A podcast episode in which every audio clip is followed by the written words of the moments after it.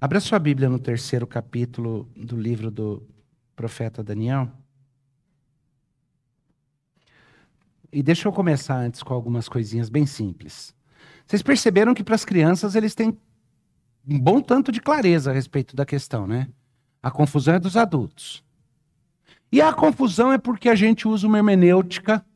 Hermenêutica quer dizer interpretação, modo de interpretação. De conveniência. A gente interpreta as coisas da forma que me é mais conveniente. A gente não gosta de entender as coisas do jeito que vai me custar mais. Então eu sempre tento ler as coisas de um jeito que eu acho conforto nelas. Por exemplo, eu consigo conceber um adulto falando: cara, não é nada, é só fazer assim para o macaco e aí eu posso entrar aqui e adorar a Deus livremente. É simbólico. É só um gesto. E às vezes precisa ter um coração de criança para entender com toda clareza que qualquer gesto de submissão, algo que se interpõe entre nós e Deus, é uma transgressão profunda. Como eu disse no começo, estamos aqui porque nos deram uma chancezinha.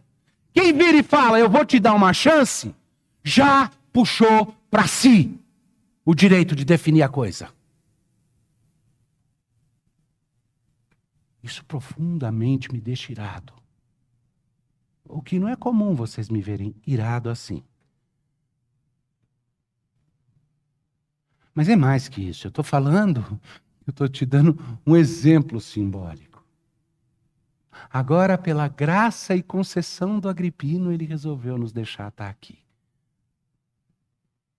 À toa que tem o segundo nome de déspota romano mesmo. Mas o problema é mais grave que isso. A irazinha do Davi a respeito do estado de São Paulo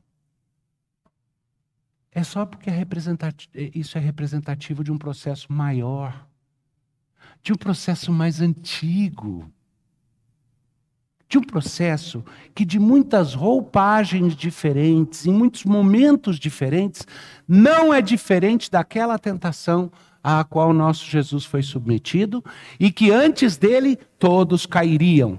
Mas porque ele resistiu àquela tentação, nós podemos resistir também. É aquela que diz: Tudo te darei se prostrado me adorares. É aquela que diz: Cede aqui e reconhece. A história está cheia disso. Sabe que, que em vários países do período medieval, quando haviam as monarquias absolutistas, o que, que era comum ser considerado um direito dos lordes, dos barões, dos duques. Eles tinham o direito à primeira noite do casamento de qualquer súdito seu que fosse plebeu.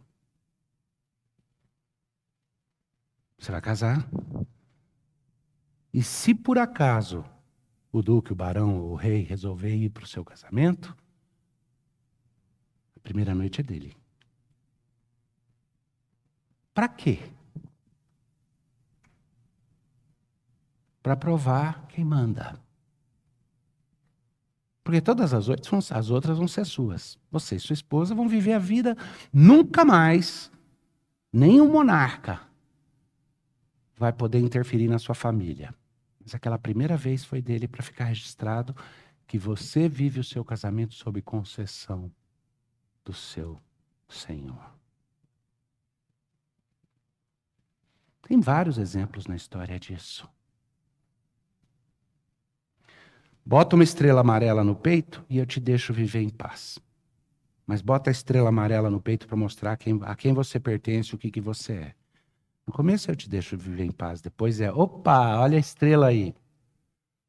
E a Bíblia fala que eventualmente vai ser, bota uma marquinha na testa e no braço. Tá? A Bíblia é clara quanto a isso. Mas os exemplos disso são muitos.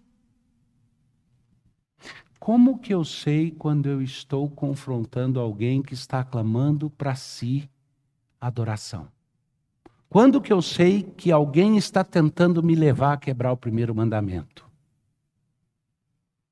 É, esse é um ponto importante para saber. Eu vou mostrar para vocês na palavra, mas eu vou adiantar isso antes. Eu sei que isso está acontecendo quando alguém interpuser uma condição que seja, simbólica que seja, para que então me seja concedido o direito de adorar o meu Deus.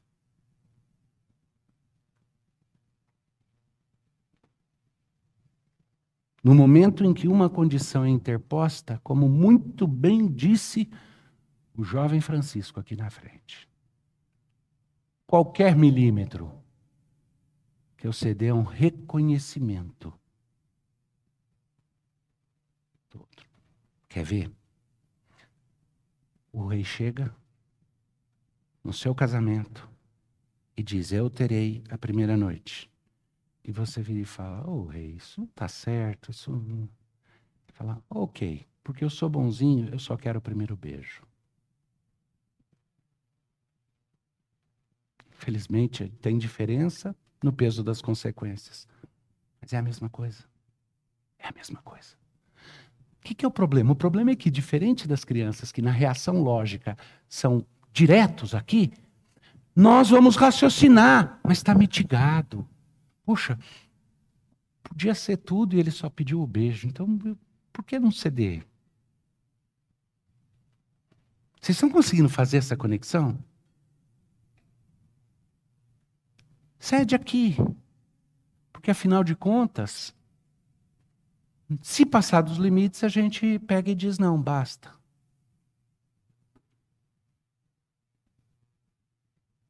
O duro é que no livro do profeta Daniel, a história é contada diferente. Por exemplo, quando no começo Daniel é proibido de orar, é como se dissessem: você está proibido de fazer de viver a sua devoção publicamente. Você não vai poder dar expressão à sua religião, porque está proibido.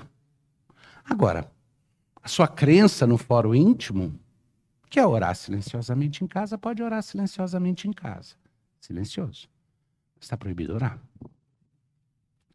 E o interessante é que Daniel, resolve orar de janela aberta, em voz audível.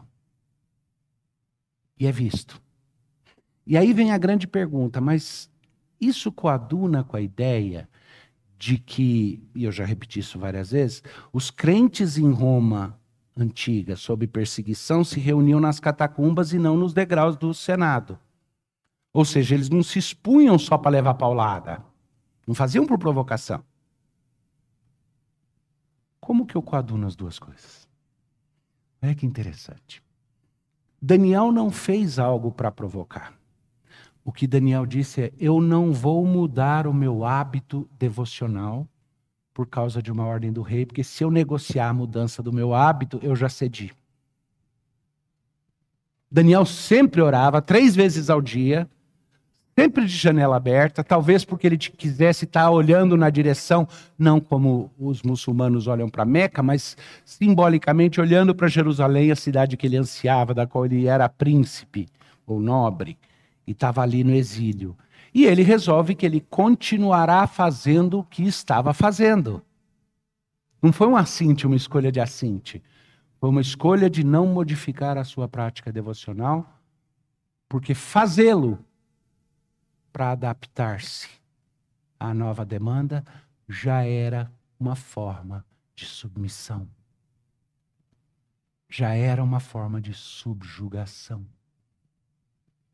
Então ele resolve que ele vai continuar fazendo do jeito que fazia entre ele e Deus. E ele faz. E ele é dedado. E ele é levado. E ele é lançado na cova dos leões e vocês conhecem a história do que acontece. Eu quero que esse ponto fique bem claro, porque para Daniel isso era muito claro. E isso não começa com a história da cova dos leões. Isso começa no capítulo 1, quando diz que Daniel foi levado por Deus e que o rei juntou a todos eles e mudou os hábitos alimentares deles, eles cederam. Ah, desculpa, mudou o nome deles, eles cederam porque o nome era o que o rei ia chamar. Então eu posso manter meu nome hebraico, eu posso. O rei botou-os a serviço da nação invasora, E eles assim entenderam que ainda que como dominados de guerra politicamente, eles tinham perdido a sua liberdade política. Estavam subjugados politicamente, porque estavam. Mas quando o rei quis mudar os hábitos alimentares e fazer com que eles comessem da mesa da corrupção, eles disseram não. Interessante é que não há indicação bíblica nenhuma de que eles eram necessariamente vegetarianos. Mas naquele caso em particular, o rei queria que eles comessem os manjares da mesa dele e eles disseram: não, dá-nos apenas legumes e verduras. Tá? Ali sim, quando foi exigido, o resto era de fora, né? Bota você para servir, chama você por outro nome, mas na hora que foi exigido que eles se contaminassem, eles disseram: não. E o interessante nesse momento é que talvez ali sim, para marcar um ponto, eles tenham ido um passo além. Ao dizer, de agora em diante, dá-nos apenas isso. A comida que nós vamos considerar segura para nós, que nós sabemos que não tem a ver com a idolatria e com a corrupção do rei. Esse é o ponto para chegar até aqui, até no capítulo 3. No capítulo 3, essa mesma coisa vai ser desenvolvida. Lembra que o livro do profeta Daniel é todinho voltado a mostrar que quem controla a história, a grande história, a meta-história, é Deus. Que Ele é soberano absoluto. E que os impérios se levantam e caem, mas que todo aquele que procura assumir o, rei, o lugar de Deus cai como a estátua que será derrubada pela pedra não cortada por mãos humanas, que é parte da profecia mais para frente. Deixa eu ler com vocês o texto no capítulo 3. Deixa aberta a sua Bíblia se você tiver com ela, porque eu vou fazer referências que eu quero que vocês vejam. O rei Nabucodonosor fez uma imagem de ouro que tinha 60 côvados de altura, seis de largura, levantou-a no campo de Deus ah, desculpa, levantou no campo de Dura, na província da Babilônia. Então o rei Nabucodonosor mandou juntar os sátrapas, os prefeitos, os governadores, os juízes, os tesoureiros e magistrados, os conselheiros e todos os oficiais da província para que viessem à consagração da imagem que o rei Nabucodonosor tinha levantado. Essa imagem de Nabucodonosor, a gente olha e às vezes na infantilidade pensa, pô, a vaidade das vaidades, né? Na verdade, ela era simbólica. Nabucodonosor representava ali o império que dominava o mundo conhecido. Ah? E ele precisava de um símbolo de unidade nacional. Precisava de uma bandeira que dissesse que todo mundo se unia numa causa comum, que todo mundo pagaria um respeito especial para o macaco ali na porta ou para a estátua ou para as autoridades sanitárias, perdão da palavra, ou escambau, qualquer um que chegue e diga: se você demonstrar obediência, compliance, se você provar, aí eu te concedo liberdade.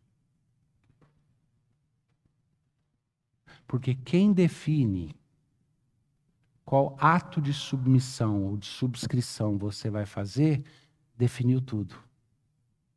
Quem define o que você precisa fazer para provar lealdade, já definiu os termos da lealdade.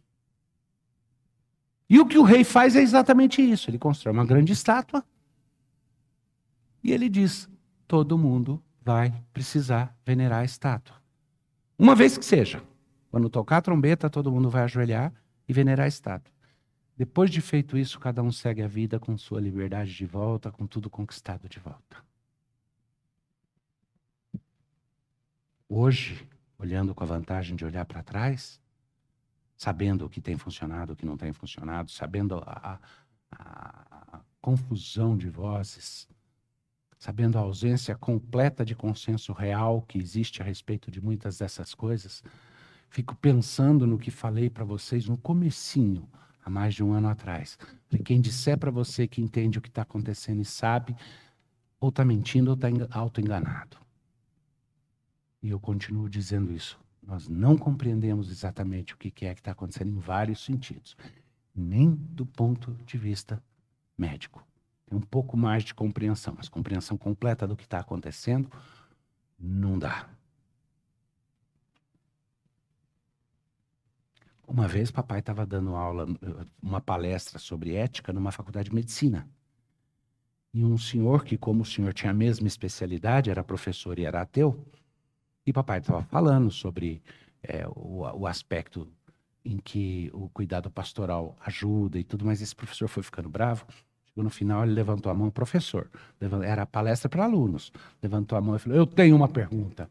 Eu já abri centenas de corpos vivos e já abri centenas de corpos mortos, nunca achei essa tal alma que o senhor está falando. E meu pai falou: O senhor que é o professor da faculdade de medicina, me explica por que alguns são vivos e outros são mortos, então. O ônus é seu. Se não tem essa tal alma, por que, que tem gente com estrago do mesmo nível que outro e um está vivo e outro está morto? A gente não sabe exatamente o que está acontecendo. Mas os arrepios começaram comigo quando eu ouvi. Há 14 dias, se você se submeter, a gente deixa vocês voltarem no nome. 14 dias que já virou um ano e meio. Não, um e meio não, né? Um ano e, e pouco o presidente Biden lá nos Estados Unidos falou uma coisa interessante. Se vocês se comportarem, a gente até deixa vocês fazerem churrasco no quintal da sua casa só com os familiares no 4 de julho, para celebrar a independência. A gente até deixa. Vocês vão poder. Ele constrói a estátua, manda chamar todo mundo, qualquer um, as autoridades, aqueles que são ah, as pessoas o equivalente hoje em dia da mídia, o equivalente hoje em dia dos responsáveis por comunicar as coisas com os outros, do, dos, das, dos, das pessoas envolvidas com a justiça, envolvidas com tudo, convoca todo mundo para a consagração da imagem. Então se ajuntaram os sátrapas, os prefeitos, os governadores, os juízes, os tesoureiros, os magistrados, os conselheiros e todos os oficiais das províncias para a consagração da imagem que o rei Nabucodonosor tinha levantado. Estavam em pé diante da imagem que Nabucodonosor tinha levantado. Quando fala as pessoas das províncias, está falando dos territórios ocupados, para onde muitos desses, dessas autoridades eram enviadas. Então, vamos supor, eles não botavam os judeus para irem governar as províncias dominadas da Judéia. Eles mandavam eles para outra região, para a região dos caldeus, para a região. Mandavam, trocava. Por quê? Porque daí você tem a colaboração. Tá? Uma forma de, de dominação imperial. E aí o que acontece aqui? No momento em que eu vi, aí foi declarado, tá? Nisto o arauto apregoava em alta voz: Ordena-se a vós outros, ó povos, nações e homens de todas as línguas, no momento em que ouvirdes o som da trombeta, do pífaro, da harpa, da cítara, do saltério, da gaita de foles, de toda sorte de música, vos prostrareis e adorareis a imagem de ouro que o rei Nabucodonosor levantou. Qualquer que não se prostrar e não adorar será no mesmo instante lançado na fornalha de fogo ardente. Portanto, quando todos os povos ouviram o som da trombeta, do pífaro, da harpa, da cítara, do saltério, de toda sorte de música, se prostraram os povos, nações e homens de todas as línguas e adoraram a imagem de ouro que o rei Nabucodonosor tinha levantado. Isso não é algo é, disperso, distribuído. Todas essas autoridades foram convocadas de todas as regiões e houve uma grande cerimônia, como que se fosse uma pactuação nacional, onde todo mundo iria prestar reverência àquela estátua, como símbolo de lealdade ao império. Iriam se ajoelhar e adorar a estátua de ouro. Feito isso, estariam livres para voltar para casa e adorar quem eles quisessem. E foi anunciado, vai ser uma, forma, uma cerimônia solene. Vão tocar instrumentos, quando todos eles tocarem, todo mundo é para baixar, se prostrar e levantar. Aí vem a ideia, mas eu não posso me prostrar fisicamente, mas não adorar? Há uma história na Bíblia de alguém que foi aparecer diante do rei e o rei mandou que se prostrasse, essa pessoa se prostrou e para um judeu ele não podia fazer. E a Bíblia diz que nesse caso em particular não houve uma transgressão. Mas não havia esse simbolismo.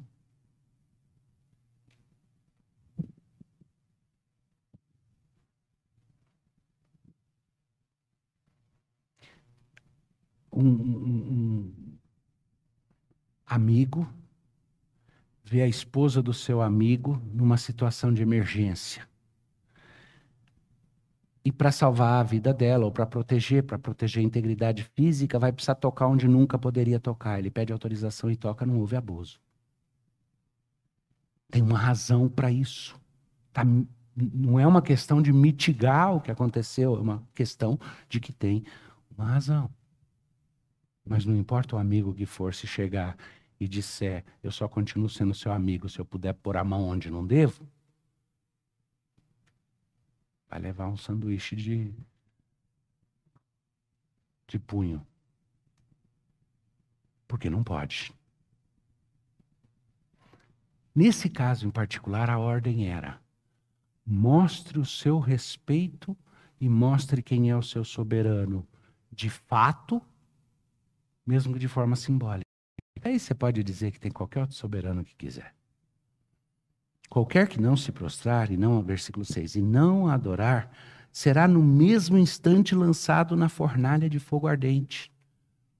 Portanto, quando todos os povos ouviram o som da trombeta, do pífaro, da harpa, da cítara, do saltério, de toda sorte de música, se prostraram os povos, nações e homens de todas as línguas e adoraram a imagem de ouro que o rei Nabucodonosor tinha levantado. Ora, no mesmo instante, se chegaram alguns homens caldeus e acusaram os judeus. Disseram ao rei Nabucodonosor: Ó rei, vive eternamente. Tu, ó rei, baixaste um decreto pelo qual todo homem que ouvisse o som da trombeta, do pífaro, da harpa, da cítara, do saltério, da gaita de foles e de toda sorte de música, se prostraria e adoraria a imagem de ouro. Sempre você vai achar aquela pessoa que crê que vai demonstrar sua virtude moral ajudando quem demanda dominação a dominar. Sempre na história você vai encontrar isso. Na França ocupada pelos nazistas, tinha muitos colaboradores que faziam só por causa do dinheirinho que iam ganhar. Mas tinham muitos co colaboradores que se justificavam moralmente por estarem colaborando com o invasor, dizendo: Eu sou um bom cidadão, se servia antes, agora preciso servir também e achavam que estavam justificados moralmente, quando a única coisa moral que existia a fazer na Europa da Segunda Guerra era participar da resistência. Não tinha outra opção. Calar-se era colaborar. Omitir-se era colaborar. E aqui nesse caso chegam os colaboradores e entregam e dedam. Ó, o senhor falou, qualquer um que não se prostrasse e não adorasse seria lançado na fornalha de fogo ardente. Há uns homens, versículo 12, judeus que tu constituísse sobre os, constituíste sobre os negócios da província da Babilônia, Sadraque, Mesaque e Abedênego. E estes homens, ó rei, não fizeram caso de ti a teus deuses não servem e nem adoram a imagem de ouro que levantaste. Ó, e tem uns caras que o senhor mesmo colocou em posição de autoridade e tudo, deviam ser exemplo para todo mundo, pela liderança que ocupam, e ao contrário, eles, eles desrespeitam tudo a respeito do teu império, como comprovado porque simbolicamente eles se recusaram a se submeter à estátua e adorar a estátua de ouro. E o senhor falou, rei. O senhor vai ser consistente agora? Então Nabucodonosor, irado e furioso, mandou chamar Sadraque, Mesaque e Abdênego. E trouxeram a estes homens perante o rei. E falou Nabucodonosor e lhes disse: É verdade, ó Sadraque, ele conhecia os caras, tá? A ideia aqui é de que eles tinham recebido um apontamento direto dele volta lá para a história, com Daniel, com Sadraque, Mesaque, Dênigo. A Adriana me fez uma pergunta, sabendo que ia pregar sobre essa passagem. Falou, Daniel não está faltando nessa história? É, aqui, eu acho que a luta política, eu acho que Daniel tinha marcado um ponto tão importante que ninguém ia mexer com ele agora. Então agora acho que deu até para ele ficar em casa, não ir lá se expor. Tá? Mas não sei. De fato, o próprio Daniel não narra onde ele estava enquanto isso estava acontecendo. Mas narra que foi com Sadraque, Mesaque e Abdênigo. A luta agora era com eles. Eles se tornaram alvos de uma perseguição política. Tá? E essa perseguição política chega ao seu ápice no momento em que, na religiosidade, eles se recusaram a colocar os interesses do império acima dos interesses religiosos.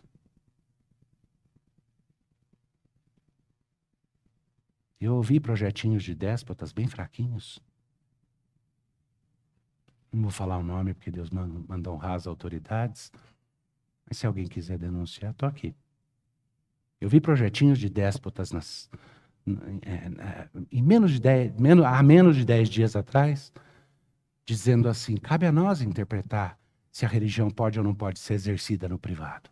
E nós estamos dizendo que a religião pode perfeitamente ser exercida na privacidade de casa ou por meios digitais.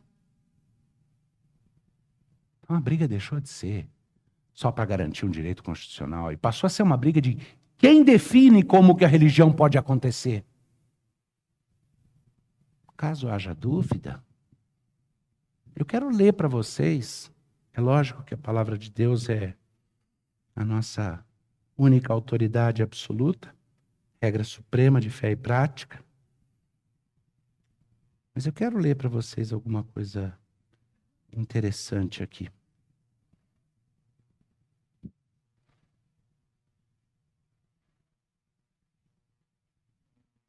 Como eu não estava planejando ler isso, ia só mencionar, vai levar um segundinho aqui, mas aguarda comigo que isso vale a pena.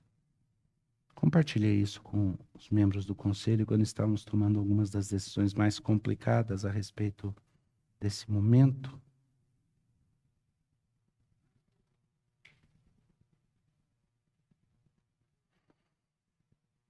Capítulo 23 da Confissão de Fé de Westminster, parágrafo 3.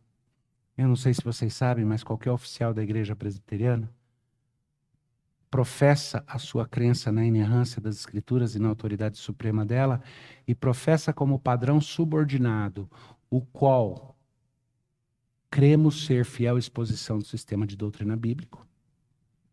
A Confissão de Fé de Westminster. Deixa eu ler o que ela diz para vocês aqui. Os magistrados civis não podem tomar sobre si a administração da palavra e dos sacramentos, ou o poder das chaves do reino dos céus, que é a disciplina eclesiástica. Nem de modo algum intervir em matéria de fé. Contudo, como pais solícitos, devem proteger a igreja do nosso comum Senhor, sem dar preferência a qualquer denominação cristã sobre as outras, para que todos os eclesiásticos gozem sem distinção, eh, eh, sem distinção, gozem plena, livre e indisputada liberdade de cumprir todas as partes das suas sagradas funções. Diga-se de passagem, a maioria das constituições modernas, na área de liberdade religiosa, assumiu a conceituação da Confissão de Fé de Westminster. Foi a primeira vez que houve uma declaração tão bem formada. Então, a Constituição é, própria Constituição brasileira teve uma influência forte deste texto, vocês vão reconhecer. Tá? Então, diz: ah, eles têm que estar livres para exercer suas sagradas funções sem violência ou perigo. Como Jesus Cristo constituiu em sua igreja um governo regular e uma disciplina, nenhuma lei de qualquer Estado deve proibir, impedir ou embaraçar o seu devido exercício entre os membros voluntários de qualquer denominação cristã segundo a profissão e crença de cada uma. E é dever dos magistrados civis proteger a pessoas e o bom nome de cada um dos seus jurisdicionados, de modo que a ninguém seja permitido, sob pretexto de religião ou de incredulidade, ofender, perseguir, maltratar ou injuriar qualquer outra pessoa. E bem assim, providenciar para que todas as assembleias religiosas e eclesiásticas possam reunir-se coletivamente sem ser é, perturbadas ou molestadas. Interessante, né? E se você olhar para a Constituição, você vai ver que esse, essa ideia acaba sendo traduzida no conceito de que a liberdade religiosa não é apenas uma liberdade doméstica, de fórum íntimo, como a liberdade de crença, essa é uma, mas que é a liberdade da expressão em assembleia pública e sagrada da nossa fé.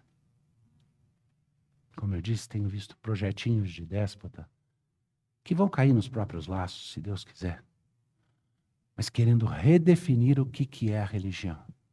E basicamente dizendo: se você aceitar esses termos que eu dei, aí eu, eu te deixo em paz, faz o que você quiser. Nabucodonosor chama esses homens diante dele e diz assim: Falou Nabucodonosor e lhes disse: É verdade, ó Sadraque, Mesaque e Abdênigo, que vós não servis a meus deuses, nem adorais a imagem de ouro que levantei? Agora, pois, estáis dispostos? Estai dispostos, e quando ouvirdes o som da trombeta, do pífaro, da cítara, da harpa, do saltério, da gaita de foles, prostrai-vos e adorai a imagem que fiz. Notou? Ele falou: é verdade que vocês não servem os meus deuses, nem simbolizam isso adorando a imagem? Ele sabia que era verdade. Aí ele fala: então vamos resolver tudo isso. Ó, você não precisa mudar nada do que você crê no seu coração. O que você faz no seu íntimo não precisa mudar. Quando tocar o som dos instrumentos, você faz o símbolo. Se prostra diante da imagem, eu te deixo em paz. Porque eu, eu, eu prezo muito vocês. Eu não quero perder vocês no estado. Então façam isso, por favor. Porém, se não a adorardes, sereis no mesmo instante lançados na fornalha de fogo ardente. E quem é o Deus que vos poderá livrar das minhas mãos? Agora tem uma questão textual importante aqui.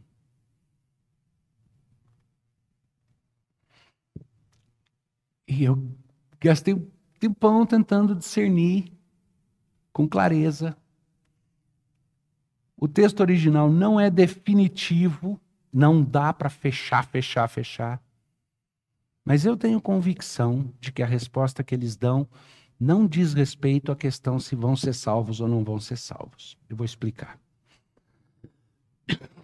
A resposta que eles dão é muito curiosa. Eles não explicam para o rei.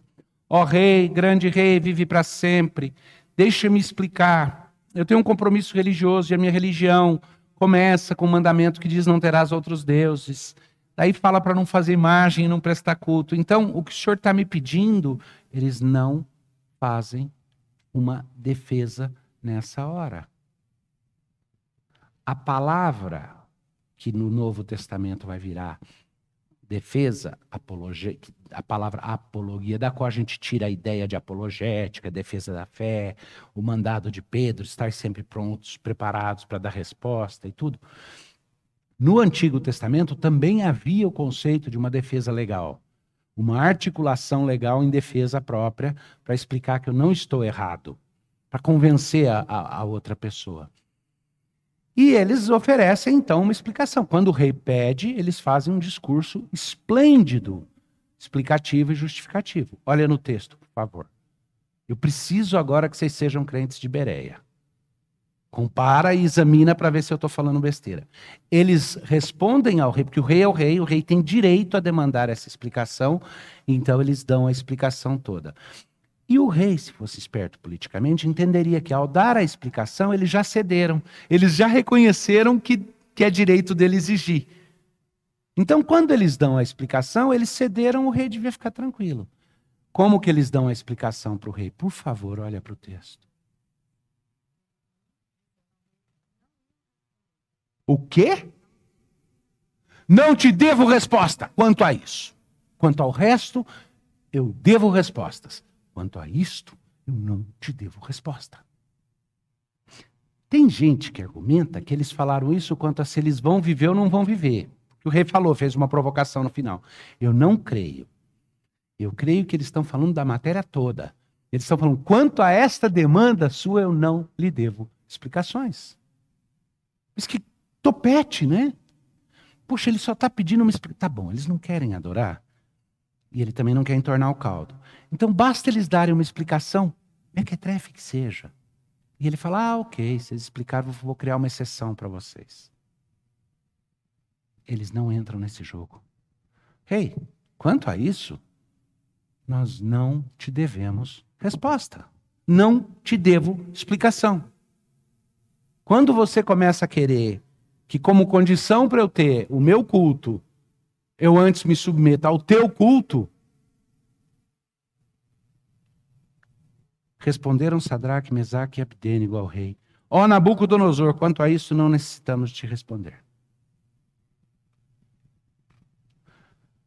Aí eles dizem, e é a razão pela qual tem gente que pensa que eles tá, estão falando. Quanto à questão se eles vão morrer ou não, eles dão uma resposta. Eles dizem assim: se o nosso Deus a quem servimos quer livrar-nos, ele nos livrará da fornalha de fogo ardente e das tuas mãos, ó rei. Se não, fica sabendo, ó rei, que não serviremos a teus deuses, nem adoraremos a imagem de ouro que levantaste. Eles disseram: é irrelevante eu tentar te dar explicação. Você passou do limite, eu não só não devo explicação, mas saiba que não importa se eu vou viver ou morrer como consequência desse ato, eu não vou adorar a tua besta.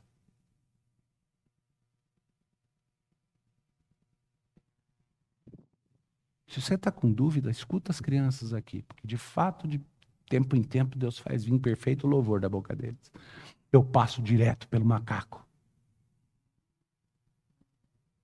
Eu não vou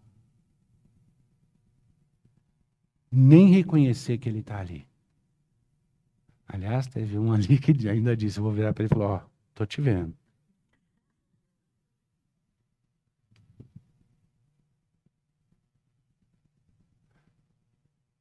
A resposta para eles é: eu não te devo, nesse ponto que você está. A tentativa de me justificar diante de você, por que, que eu não vou te adorar e adoro ao Deus vivo, já é ceder já é te dar uma chance de dizer, pelo menos eu consegui mostrar quem manda. Infelizmente no Brasil, com apoio dos supremos juízes de futebol, quem manda já ficou claro. Quem manda é quem tem o direito de dizer fecha ou não fecha. Não é mais a Constituição. Mas eu quero me inspirar no exemplo desses homens aí, que tiveram a clareza de saber o momento no qual não deveriam, não deviam mais explicações. Não a Nabucodonosor. Não a Nabucodonosor. Nas suas comunidades, sim, aos outros, sim. Testemunho claro. E aí sim devemos as explicações. Mas ao rei disseram: quanto a isso, não vamos mais falar contigo a respeito. E saiba mais: não vem se encher de arrogância e dizer quem vai te livrar da minha mão, porque se Deus quiser, Ele livra. E se Ele não quiser livrar também, nós não nos submeteremos, não seremos subjugados.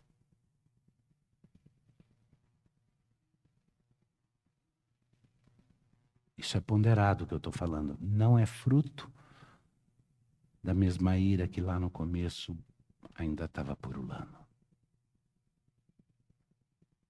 E eu creio estar sendo fiel à palavra de Deus. E as implicações eu quero que você trabalhe no seu coração com Deus. Mas esses homens disseram: de qualquer jeito, rei, essa o senhor não vai vencer. Essa o senhor não leva. Pode levar até nosso sangue. Mas o senhor não pode tudo.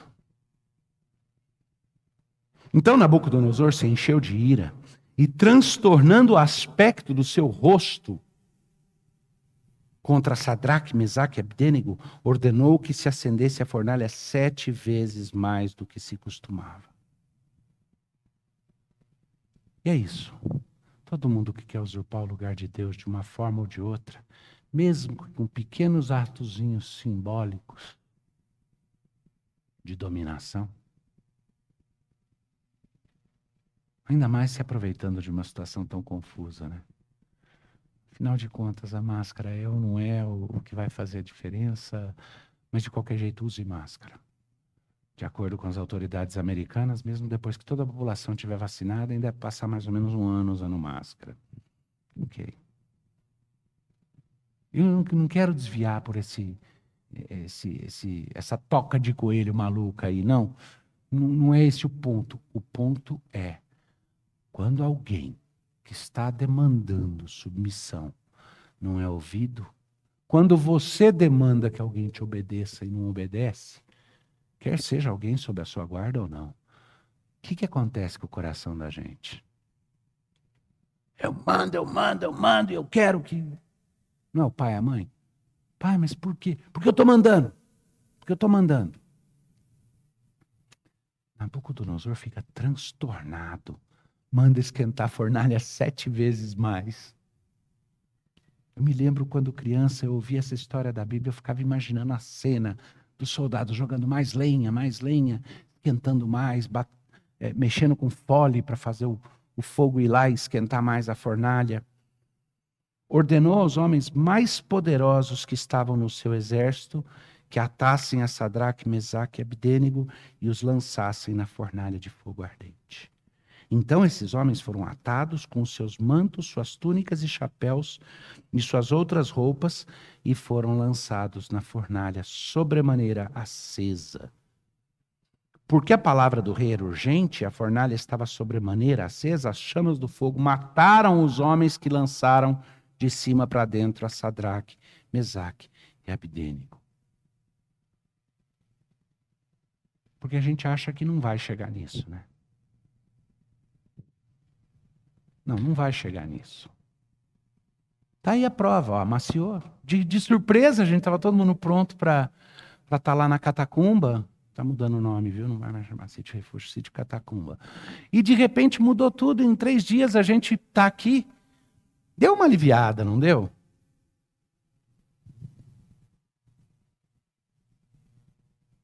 Mas não se engana, não. A ira é grande. E eventualmente essa ira vai ser mais vitrial contra a igreja. Algumas pessoas falam, mas a igreja não está sendo perseguida. Domingo passado foi bem irônico.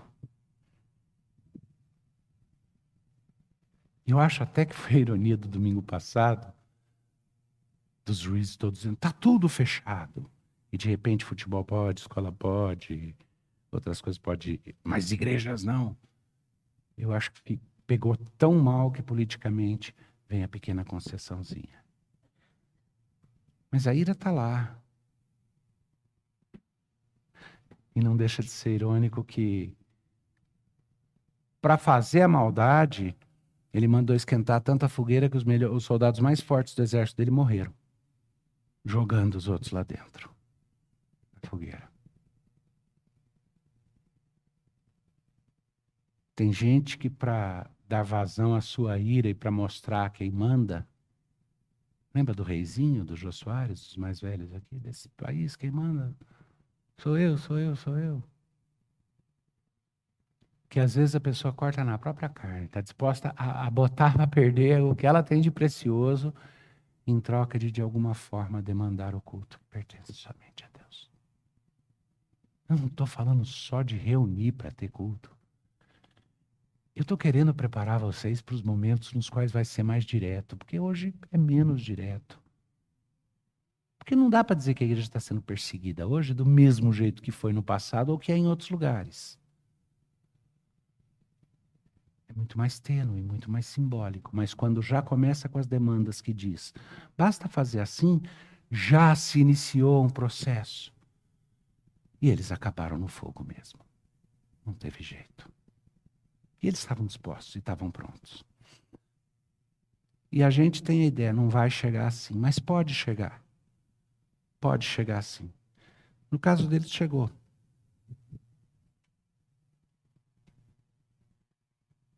Vamos ler o que acontece. Então o rei Nabucodonosor se espantou e se levantou depressa e disse aos seus conselheiros: Não lançamos nós três homens atados dentro do fogo? Responderam ao rei: É verdade. Tornou ele e disse: Eu, porém, vejo quatro homens soltos que andam passeando dentro do fogo sem nenhum dano, e o aspecto do quarto é semelhante a um filho dos deuses. Então se chegou Nabucodonosor à porta da fornalha, sobremaneira acesa, falou e disse: Sadraque, Mesaque e Abdênigo, servos do Deus Altíssimo, saí e vinde. Então Sadraque, Mesaque e Abdênigo saíram no meio do fogo, ajuntaram-se os sátrapas, os prefeitos, os governadores, os conselheiros do rei e viram que o fogo não teve poder algum sobre os corpos desses homens, nem foram chamuscados os cabelos de sua cabeça, nem os seus mantos se mudaram, nem cheiro de fogo passara sobre eles. E o interessante nessa hora, em primeiro lugar, quando ele fala um semelhante aos deuses, tá? a tendência da gente é pensar, então, algum anjo desceu lá. Eu quero propor para vocês que foi o anjo do Senhor, o mesmo que se encontrou com Abraão quando fez aliança, o mesmo que passou no Egito recolhendo. Quem é o anjo do Senhor?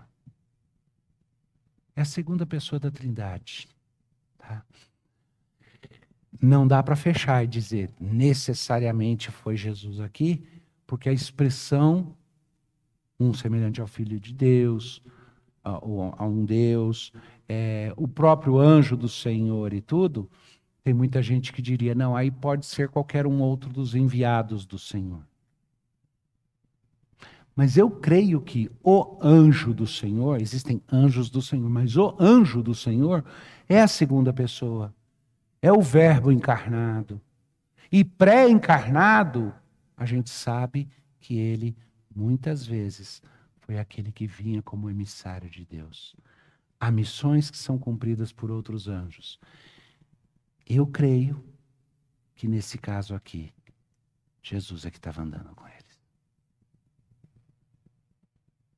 Mas independente do meu acerto quanto a este caso, esse caso me lembra a oferecer para vocês que hoje os anjos do Senhor se acampam ao nosso redor, mas quem vai estar conosco até na hora do fogo é Jesus Cristo pessoalmente, que nunca vai nos largar.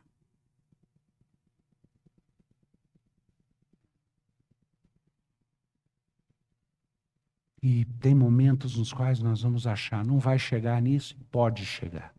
Mas não importa se chegar, eu não quero passar vergonha de ter cedido um milímetro para aquele que demandar culto de alguma maneira, mesmo que simbólico, mesmo que pequenininho.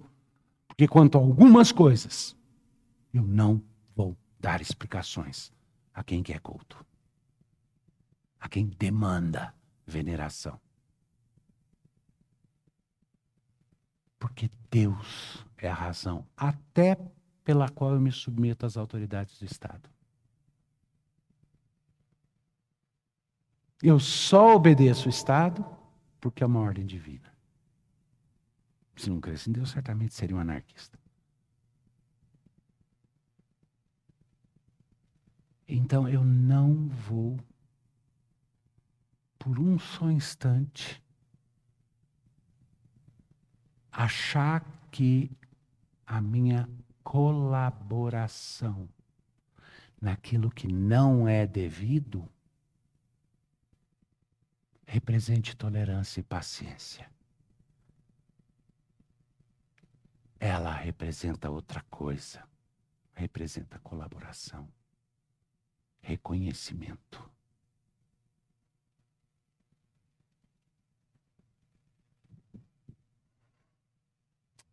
Mas a certeza e o descanso que eu tenho, que eu quero que vocês tenham, é que a gente nunca vai ser posto na fornalha, até se for sozinho. Porque Jesus nunca vai me negar diante do Pai.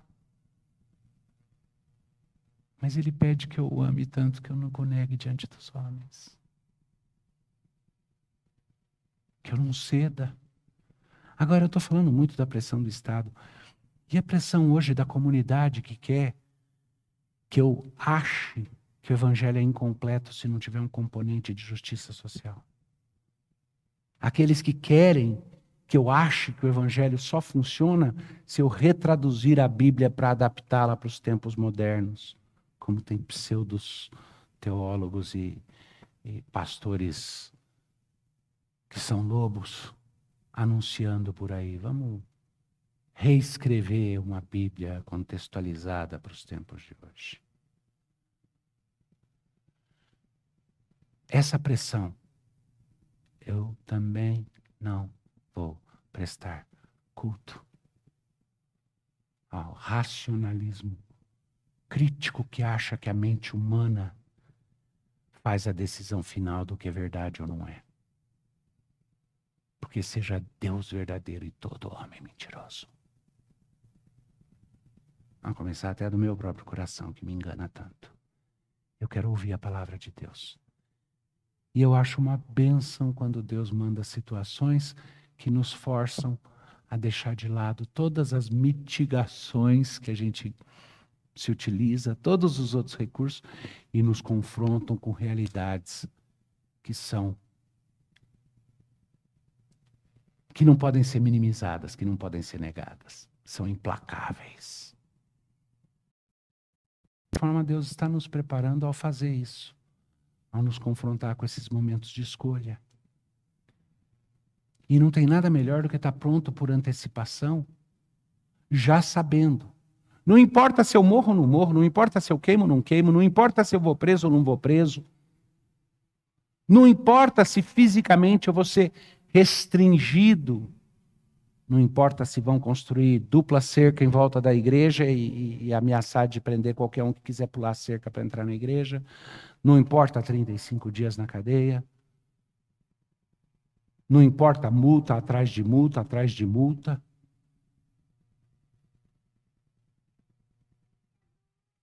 Quanto a isso,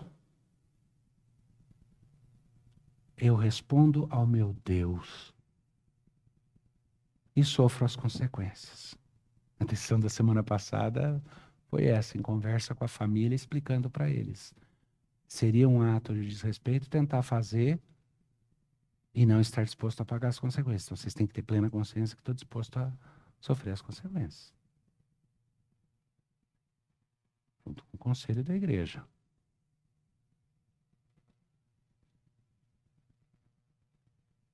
Olha que interessante. Quando Nabucodonosor tira esses caras da fornalha, lembra aquilo que eu falei? Ele vê quatro andando lá, um deles é como um dos filhos dos deuses. Pode ser um anjo, Miguel, Gabriel, algum outro anjo. Pode. Minha sensação é aquilo que eu falei. Só faz sentido ali estar o Senhor Jesus confortando e consolando aqueles homens e os protegendo. E me traz conforto saber que Ele estará comigo que hoje é Ele. Que o processo antigo, onde os anjos tinham uma ação é, de mediação da ação divina na, nas nossas vidas, mudaram com o advento do Senhor Jesus Cristo. Onde de uma forma ou outra é Ele que está comigo. Mas eu quero chamar a atenção para o que acontece com Nabucodonosor que tem dois jeitos de olhar. Um seria virar e falar: tá vendo? O cara era um crápula, mas era melhor do que os de hoje, porque os de hoje não se arrependem. Se refastelam e fazem mais. Não só é, é, é, promove o ímpio, tenta punir os que estão fazendo o que é certo, mas diz não fiz mal algum e, na verdade, sou um herói e um bastião da moralidade. Se jactam dos seus atos torpes. No caso aqui do Nabucodonosor, aconteceu uma coisa interessante.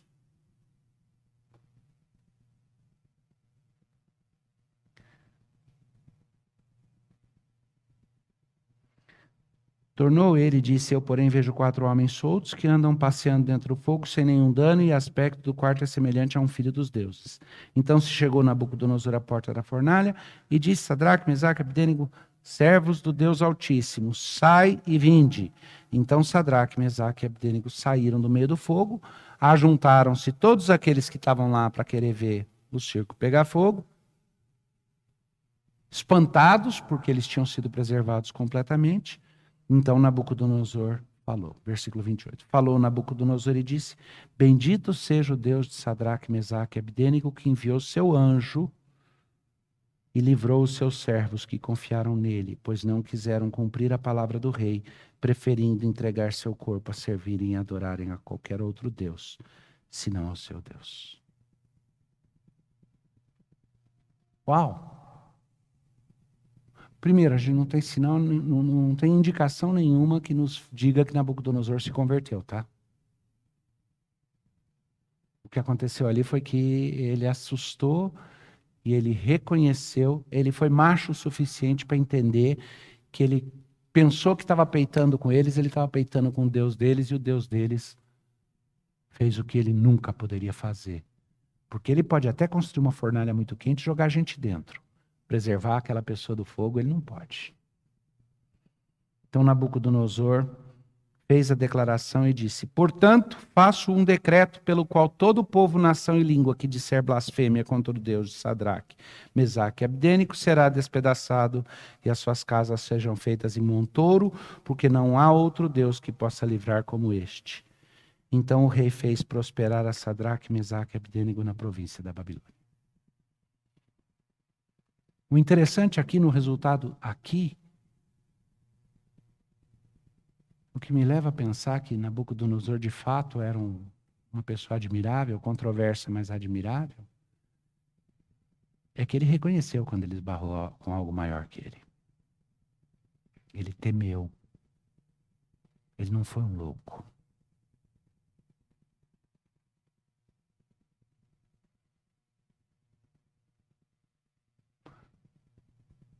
Que me preocupa é ver situações com indicações claras de que postura diferente vai ser tomada por pessoas que estão se arrogando autoridade suprema, de pessoas que estão se interpondo entre o povo de Deus e o seu Deus. Mais que isso, Pessoas que estão procurando recriar um mundo novo. A história da Torre de Babel não ficou na memória deles. Um mundo novo de unificação. Um mundo que diz assim: você não vai ter nada, mas vai ter tudo. E que eu saiba, é somente no Evangelho que existe a promessa: nada tendo, mas possuindo tudo.